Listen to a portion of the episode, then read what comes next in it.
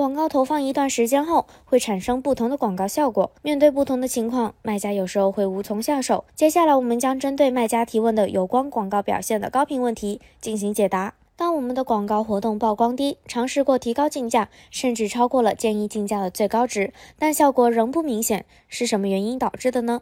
我们又该如何优化呢？当广告曝光不足时，我们建议你从以下几个方面思考可能的原因。你可以查看你推广的商品是否持续赢得加入购物车按钮，如果不符合此状态，广告就不会被展示。因此，建议你优先选择优选广告商品进行广告推广。还可以查看你投放的关键词、品类或 ASIN。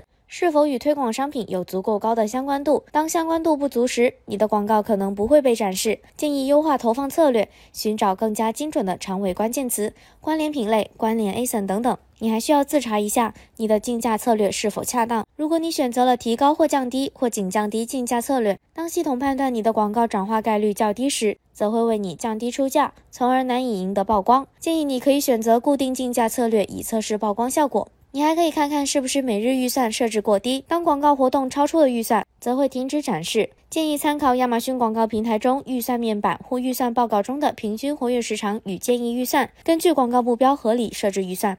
你还需要确保你的竞价具有竞争力。建议竞价仅代表了过去七天内与你的广告类似的一组广告赢得曝光的出价区间，可以作为参考值。在确保投放相关度的基础上，可以适当继续提高竞价，以测试曝光效果。最重要的是，需要自查一下你的账户是否出现其他不合规运营情况。优秀的账户总体表现是持续赢得曝光的前提。当我们的广告活动持续有曝光，但点击率很低，会是什么原因呢？又要如何优化呢？当广告成功展示后，影响点击率的因素可能有以下这些：广告所展示的商品主图、标题、价格、星级、评论数都可能影响消费者是否点击，因此我们建议复查这些元素是否吸引人。